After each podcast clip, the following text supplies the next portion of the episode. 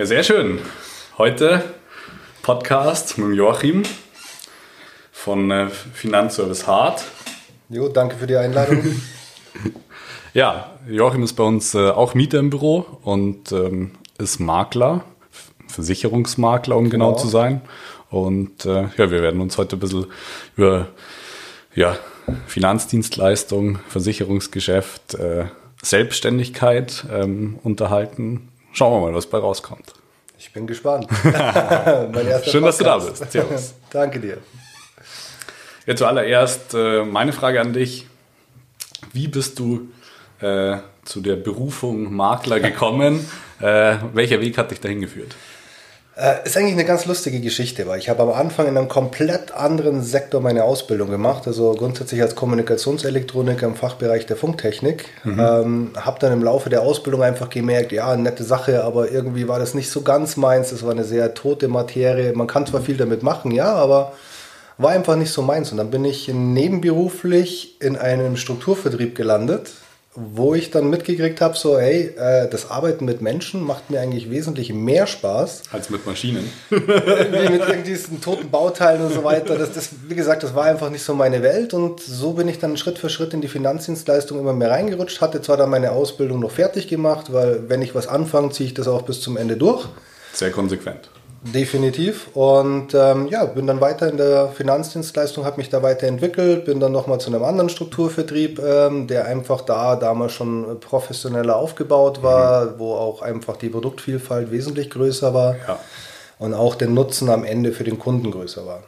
Ähm, ja, irgendwann habe ich aber auch gemerkt, Strukturvertrieb ist zwar schön und nett, äh, habe sicherlich auch da meine Erfolge gehabt, äh, auch zufriedene Kunden, aber man hat halt immer so irgendwelche Umsatzvorgaben, wo es irgendein Direktor dann herkommt und sagt, ah oh ja, und jetzt wollen wir noch den Titel und jetzt brauchen wir mhm. noch die Umsätze und äh, warum hast du jetzt da den Vertrag nicht bei dem Kunden platziert? Das hätte uns doch für, für unser Ziel weitergeholfen. Und äh, ja, das sind aber nicht für mich so die Ansätze. Ähm, also, also, ein unangenehmer Umsatzdruck, der dich letztlich äh, ja, dazu ja, genau. verleitet hat, das anderweitig Genau, weil jetzt als Makler, ich kann halt mit dem Kunden wirklich durchsprechen. Okay, Kunde, was willst denn du überhaupt erst mhm. einmal? So, und ich finde, äh, die Ziele, die Vorstellungen des Kunden, welche Hobbys hat er? Auf was muss man denn überhaupt achten in diesem Versicherungskonzept? Es gibt so viele unterschiedliche Produkte. Ja.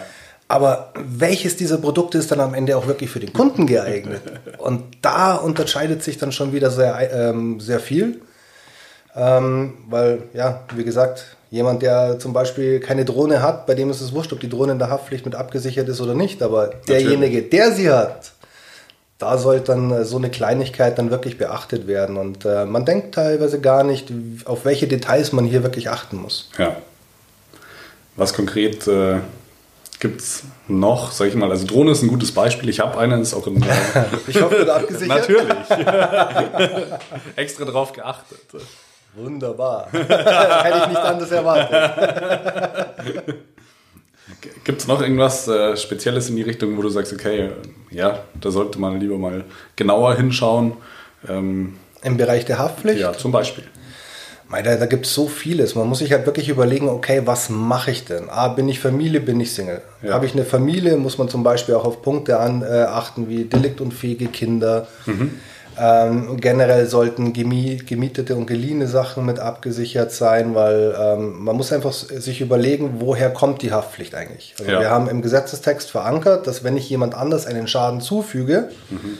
bin ich verpflichtet, ihm diesen Schaden zu erstatten.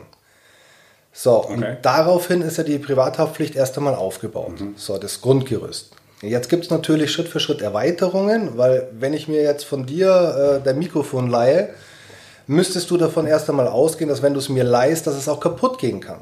Somit hast du von Gesetzesseite den Rechtsanspruch nicht auf Erstattung. Okay. Und deswegen zahlen dann auch da die Versicherungen nicht. So, also muss dieser Passus gemietete und geliehene Sachen drinnen sein, weil dann wird es auch erstattet.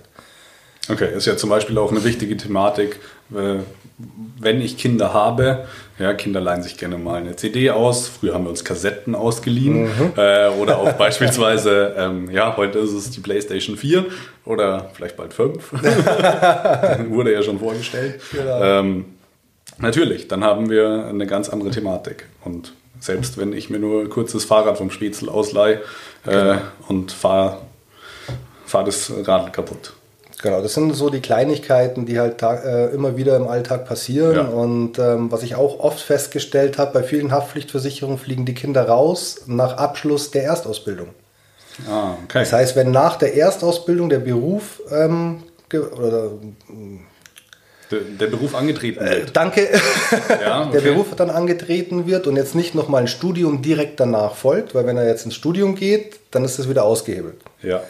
Ähm, da ist er dann auch noch versichert. Bloß wenn er dann äh, ganz normal weiterarbeitet, dann fliegt er aus der Haftpflichtversicherung der Eltern nämlich raus. Also bei den meisten Tarifen, nicht bei allen. Es gibt ein paar Tarife, wo das nicht so ist. Ähm, aber wieder sehr spezielles Bedingungswerk dann dahinter. Zählt denn hier ein Masterstudium im gleichen Bereich ähm, als, auch als Erstausbildung? Wenn es direkt anschließt und im selben Themenbereich drinnen ist, das. Wenn es nicht direkt ja. anschließt? Ähm, doch, ähm, das, das, Studium im Anschluss ist definitiv äh, dann wiederum mitversichert. Okay. Nur wenn ich jetzt eine zweite Ausbildung zum Beispiel mache, das heißt, was Anderer ich, Fachbereich, klar. Genau, dann ähm, zählt es auch nicht mehr. Und das ja. wissen viele nicht. Und ähm, da habe ich auch schon in der Praxis Fälle gehabt, wo sie dann gemeint haben, ah ja, ist, Kinder sind ja versichert. Ja. Dann bin ich hin und habe gesagt, äh, sind dann doch nicht. nicht. so ganz versichert. Ja. Und äh, ja, erstmal haben sie es nicht geglaubt, klar, weil äh, man hatte seinen Vertreter. Ähm, der ihm ja nur das Beste verkauft und irgendwann mal schaut man danach und stellt fest, so, ups, äh, der hat ja doch recht gehabt. Ja. Also das sind, sind, einfach so Kleinigkeiten, auf die man da achten muss und da denke ich auch, ähm, ist es sinnvoll, wenn man wirklich einen guten Makler an der Seite hat. Ähm, um vielleicht auch bei der, bei der Haftpflicht zu bleiben, äh, du hast mir vorhin erzählt, ähm, es gibt sehr günstige Varianten, es gibt mhm. sehr teure Varianten. Ähm, wo ist denn da auch, auch das Mittelmaß? Also natürlich sehr explizit auf den Kunden äh, zugeschnitten, das genau. ist wichtig. Ähm, nur, ja, gibt es ähm, etwas, worauf noch zu achten ist, sage ich mal, vielleicht auch Deckungssummen ähm, oder ähnliches? Ja, wir wollen jetzt nicht davon ausgehen, dass wir ein Hochhaus kaputt machen, aber die Amis machen sowas selber. genau. Nein, also die Deckungssummen, ich denke mal ab 10 Millionen ähm, Deckungssumme ist man schon ganz ordentlich versichert. Mhm. Ähm, in der Spitze gibt es momentan meistens bis 50 Millionen Absicherungssumme. Ich empfehle meinen äh, Kunden mittlerweile wirklich da vielleicht nicht immer so sehr zu sparen, weil das sind dann so Kleinigkeiten wie zum Beispiel B- und Entladeschäden beim Auto. Mhm. Du gehst zum Einkaufen, räumst deine Sachen ins Auto rein, der Einkaufswagen rollt weg, knallt dann bei äh, daneben stehendes Fahrzeug. So, kleiner Schaden, große Wirkung. Grundsätzlich muss es die Kfz-Haftpflicht sein. Ja. Weil es im Rahmen der Benutzung des Fahrzeuges gemacht ist. Also auch die B- und Entladung ja. ist eine Benutzung von seinem Auto. Okay. So, und da gibt es eben jetzt auch wieder Versicherungen, die das als Privathaftpflichtschaden decken und zahlen. Und der Vorteil ist halt einfach, in der Praxis macht es keinen Sinn, so einen kleinen Schaden über die Kfz-Haftpflicht abzuwickeln. Weil du wirst wieder hochgestuft ah, okay. und die Höherstufung ist am Ende wesentlich teurer, wie wenn ich es dann selber zahle. Ja. Und das ist einfach der Punkt. Ähm, jetzt mal schnell, was weiß ich, 5, 6, 700 Euro für eine kleine Teillackierung zu zahlen, ist dann vielleicht nicht immer ganz so schön. nicht sonderlich sexy. genau. Aber wie gesagt, man muss es halt immer auch irgendwo auf den Kunden ähm, angleichen und anpassen. Ich schaue halt schon, dass, äh, dass ich immer mehr in den Leistungsbereich reingehe. Mhm. Weil ich finde es nichts trauriger, wie wenn der Kunde zu mir herkommt und sagt, hey Junge, ich habe den Schaden und ich muss ihm dann sagen, naja. Äh, Leider nicht mitversichert. Du wolltest günstig, ähm, du hast günstig bekommen und daher ist halt der Themenbereich dann leider nicht mitversichert. Ja. Also klar, es gibt auch Privathaftpflichten für über 200 Euro.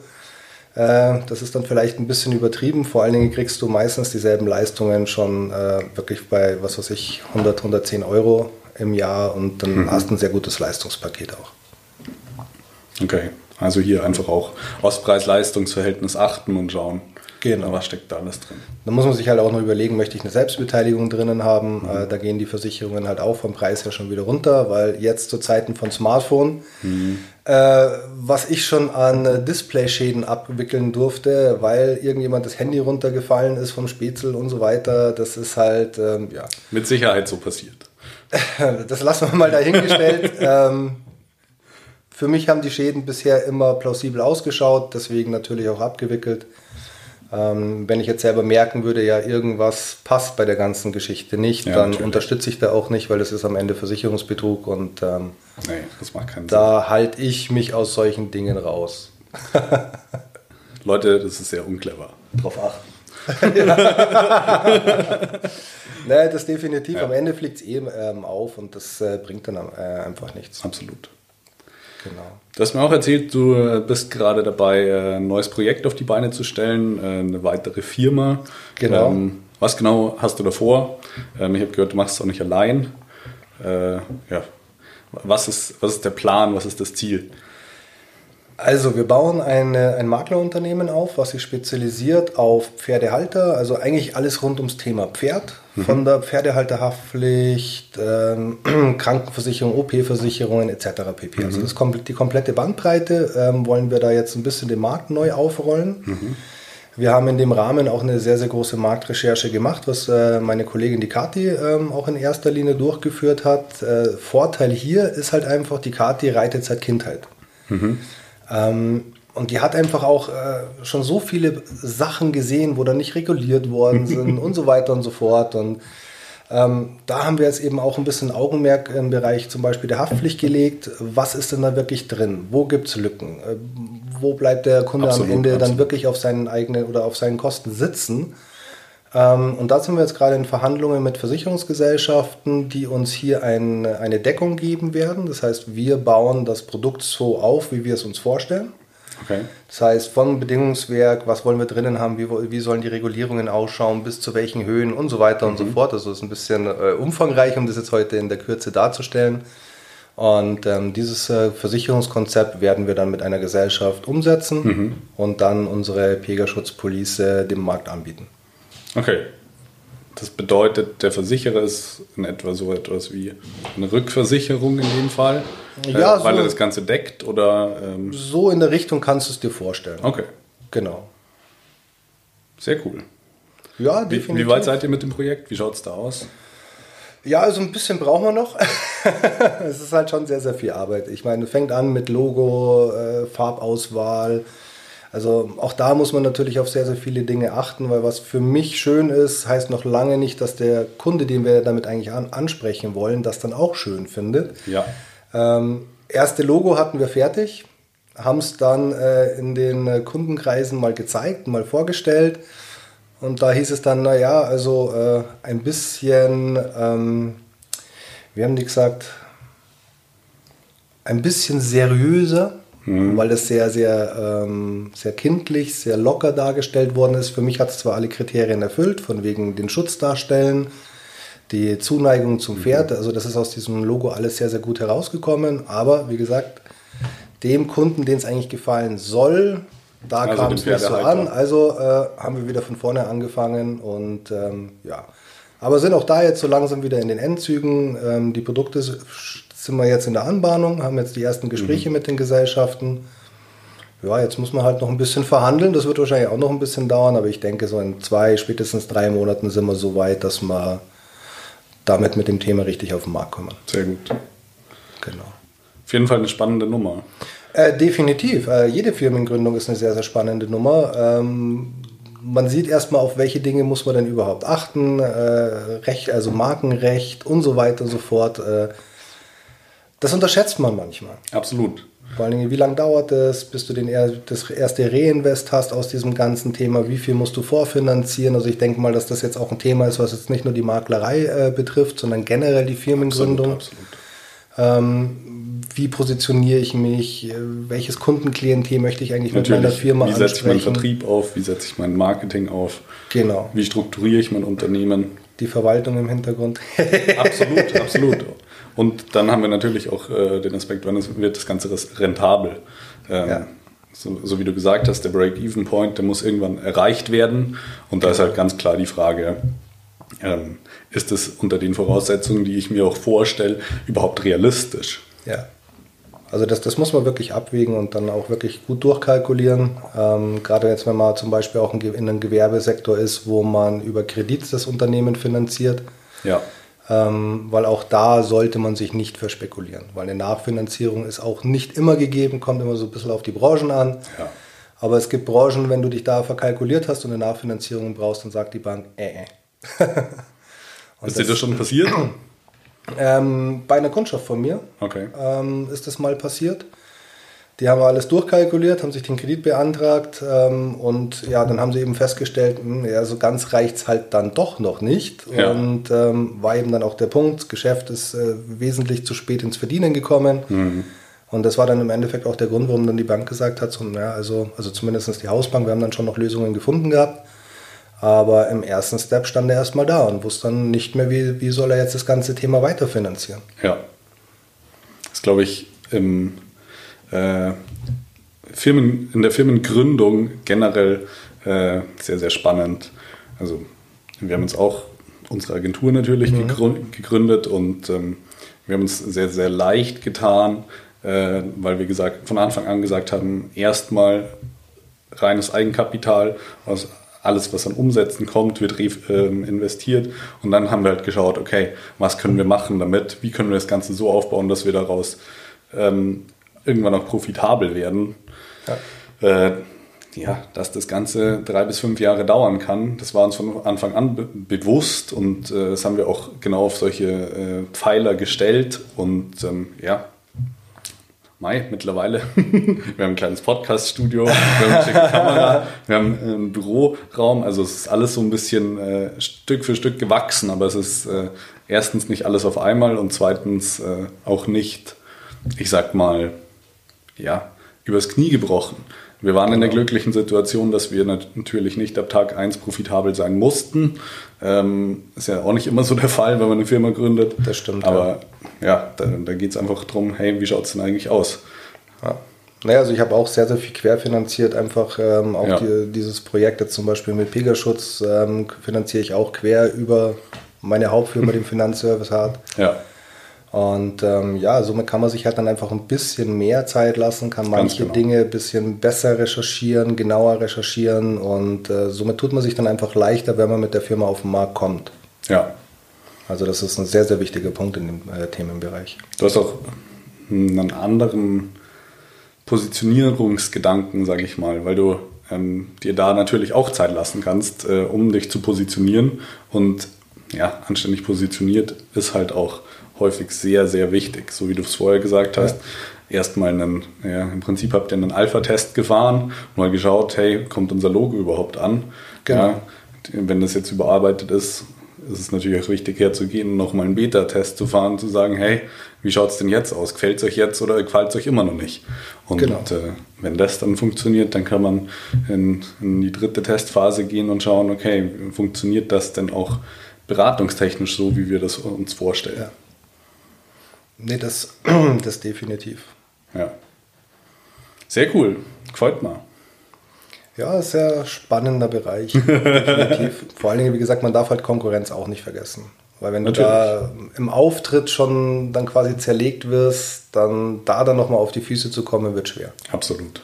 Und deswegen kann ich auch jedem nur empfehlen, lieber ein bisschen mehr Vorbereitungszeit, ein bisschen mehr Recherchen, sich überlegen, okay, welchen Personenkreis, welche Zielgruppe bediene ich denn überhaupt ja, mit meinem genau. Produkt. Jetzt, egal was man jetzt macht, äh, Kfz-Werkstatt, Makler, keine Ahnung was, das ist, jeder hat ja irgendwo eine gewisse Zielgruppe. Im Kfz-Bereich zum Beispiel, manche spezialisieren sich auf Oldtimer. So ist es. So, jetzt muss ich mir aber dann natürlich auch recherchieren, gibt es denn in meiner Gegend überhaupt auch einige Leute, die Oldtimer besitzen? Weil wenn ich in der Region die Firma aufbaue, wo fast keiner einen Oldtimer fährt, ja, dann wird es wahrscheinlich ein bisschen schwer. Ja, muss ich halt entweder bereit sein, sehr weit zu fahren. ja, oder das ich definitiv. Das definitiv, ja. aber das ist, denke ich mal, ein sehr, sehr gutes Beispiel dafür, ähm, was es bedeutet, ja. die Zielgruppen zu analysieren und daraufhin dann auch seine Firma aufzubauen. Ja. Ich habe heute Morgen einen Termin gehabt, ähm, auch hier ganz, ganz wichtig, die ersten beiden Schritte, Zielgruppe, Positionierung. Ja. ja. Wo soll es denn hingehen überhaupt für dich? Was hast du denn noch vor mit deinen, also vor allem wenn es die Firma auch schon gibt? Mhm. Ja, wie bist du positioniert? Wie schaut das aktuell aus? Was ist deine Zielgruppe? Hast du überhaupt nur eine Zielgruppe oder vielleicht sogar drei, vier, fünf? Äh, kommt ja immer drauf an. Mhm. Oder was ich von dir zum Beispiel dann auch gelernt habe, das Wording. Ja, auch sehr, sehr wichtig. Dass das Wording eben auch angepasst wird an die ganze Firmenphilosophie, Ganz damit genau. du dann danach auch im Internet überhaupt sichtbar bist oder ja aufgefunden wirst. Also ich denke auch das, äh, danke mal an der Stelle. naja, also was hier auch ganz wichtig ist, ja auch eben, wenn du äh, bei Pferden bist, äh, macht es halt wenig Sinn, über Autos zu reden. Genau. Pferdeanhänger ist wieder ein anderes Thema. Ähm, ja. Aber nur, ja, ga- ganz klar. Also alles, was mit dem Thema Pferd zu tun hat, ist natürlich auch irgendwo ein Keyword, was äh, entscheidend ist für, die- für die Marke, äh, die da drumherum entstehen soll. Ja, vor allem, wenn man die ganzen Texte dann noch aufbaut. Die Texte müssen da ja dann auch angepasst sein, Ganz weil wenn genau. du nur irgendwelche Keywords in den Text reinschmeißt. Das also, macht wenig äh, Sinn. Ich habe auch mal angefangen. Und ich habe das am Anfang dann wirklich so gemacht, dass ich halt eher geschaut habe, dass ich die, die wichtigsten Keywörter irgendwo Mhm. reinschmeiß. Ähm, wenn du den Text dann durchgelesen hast, dann hast du gemerkt, so, hm.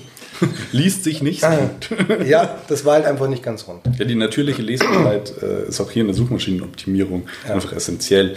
Äh, Suchmaschinen bauen das vor allem ja auch auf, mittlerweile über die Natürlichkeit auf. Und je komplexer Satzbau und Text ist, desto schlechter sieht es auch wieder ähm, die Suchmaschine. Ja. Ja, ich denke, dass man vom Wording her einfach normal sein sollte. Ja. Auch der Kunde muss ja Aber verstehen, am genau, Ende, was, ganz genau. du da überhaupt Aber das ist schreibst. auch eine große Schwierigkeit, äh, vor der viele stehen. Also Ja, leicht ist es nicht. Ja, wenn man sich mal so Texte durchliest, da fragt man sich echt, so werden das geschrieben. Äh, dann sieht man seinen eigenen Namen drunter, das ist natürlich super. und dann, äh, dann gibt man mal her und äh, macht die Sätze wieder gerade und auf einmal ist es doch gar nicht mehr so schlimm. Also, es ist halt Erinnert mich so ein bisschen, ähm, ich bin ja jetzt vor kurzem erst privat umgezogen und Mhm. habe so ein paar alte Unterlagen gesehen, so aus Schulzeiten noch. Äh, Bericht vom Schuladmin. Ey, das war so genial. Aber so in der Richtung kann man sich das eben auch vorstellen mit, der, mit dem Textaufbau bei den, bei den wie, Webseiten. wie lang war dein längster Satz? Ähm, der, bei was? Bei der, bei In dem? Bericht? Das war im Endeffekt nur eine, eine Ablistung, was wir gemacht haben. Dann sind wir mit dem Bus gefahren. Dann sind wir über den mittleren Ja, okay, Ring gefahren. okay, okay. Danach sind wir da und da angekommen. Also ich fand es so lustig, wo ich mir das durchgelesen habe. Aber es ist im Endeffekt mit dem Thema dasselbe. Wenn ich mir meine Arbeiten von ganz von Anfang an anschaue, ähm, denke ich mir auch so, oh Gott. ähm, ja, ich, ich denke, auch heute sind noch einige Themen dabei, die ich definitiv noch optimieren sollte. Ja. Aber ja, in erster Linie kümmere ich mich momentan einfach um meine Kunden. Und wenn dann Zeit da ist, dann mache ich solche Feinjustierungen jetzt noch. Sehr gut. Genau. Das hört sich doch sehr vernünftig an. Ja, denke schon. Fein. Cool, dass du da warst. Danke für deine Einladung nochmal. Ähm, möglicherweise gibt es auch noch äh, Teil 2, wo wir ein bisschen genauer auf äh, das ein oder andere Thema nochmal eingehen. Sehr, sehr Äh, gerne. Ist, äh, Im Versicherungsbereich sowieso relativ einfach, äh, weil er sehr breit gefächert ist. Also da haben wir noch äh, sehr, sehr viel Möglichkeiten, uns darüber zu unterhalten. Ähm, sei es von Kostenstrukturen in Policen der Altersvorsorge, ähm, sprich auch das Thema Brutto-Netto-Policen, also ähm, Provisionsprodukte und Honorarprodukte. Da gibt es natürlich auch extrem große Unterschiede. Und auch Netto-Police oder Provisionshonorarprodukt ähm, ist nicht immer gleich Honorarprodukt. Also auch da gibt es einiges an Unterschiede. Da können wir vielleicht zum anderen Zeitpunkt nochmal drauf zu sprechen kommen. Und vielleicht auch so ein bisschen, wo sind denn überhaupt die Unterschiede auch von der Rechtsposition zwischen dem Versicherungsvertreter, Mehrfachagent und Makler? genau. Ähm, denke, das ist auch sehr interessant mal zu wissen, weil die meisten sehen mich zum Beispiel auch als Versicherungsvertreter. Das Was du ja offensichtlich bist, schau dich an. Äh, ja, definitiv. Äh, sieht man sofort. Nein, das sind zum Beispiel auch Sachen, warum ich aus dem Vertrieb raus bin. Ich möchte einfach, ich möchte einfach ich sein. Ja. Und ähm, so nehmen mich die Kunden auch wahr und ich finde das auch angenehm so. Optimal. Freut mich, dass du da warst. Ein schönes Wochenende. Ja, danke dir auch. Alles Gute noch soweit und äh, ja, dann bis zum nächsten Mal. Bis zum nächsten Mal.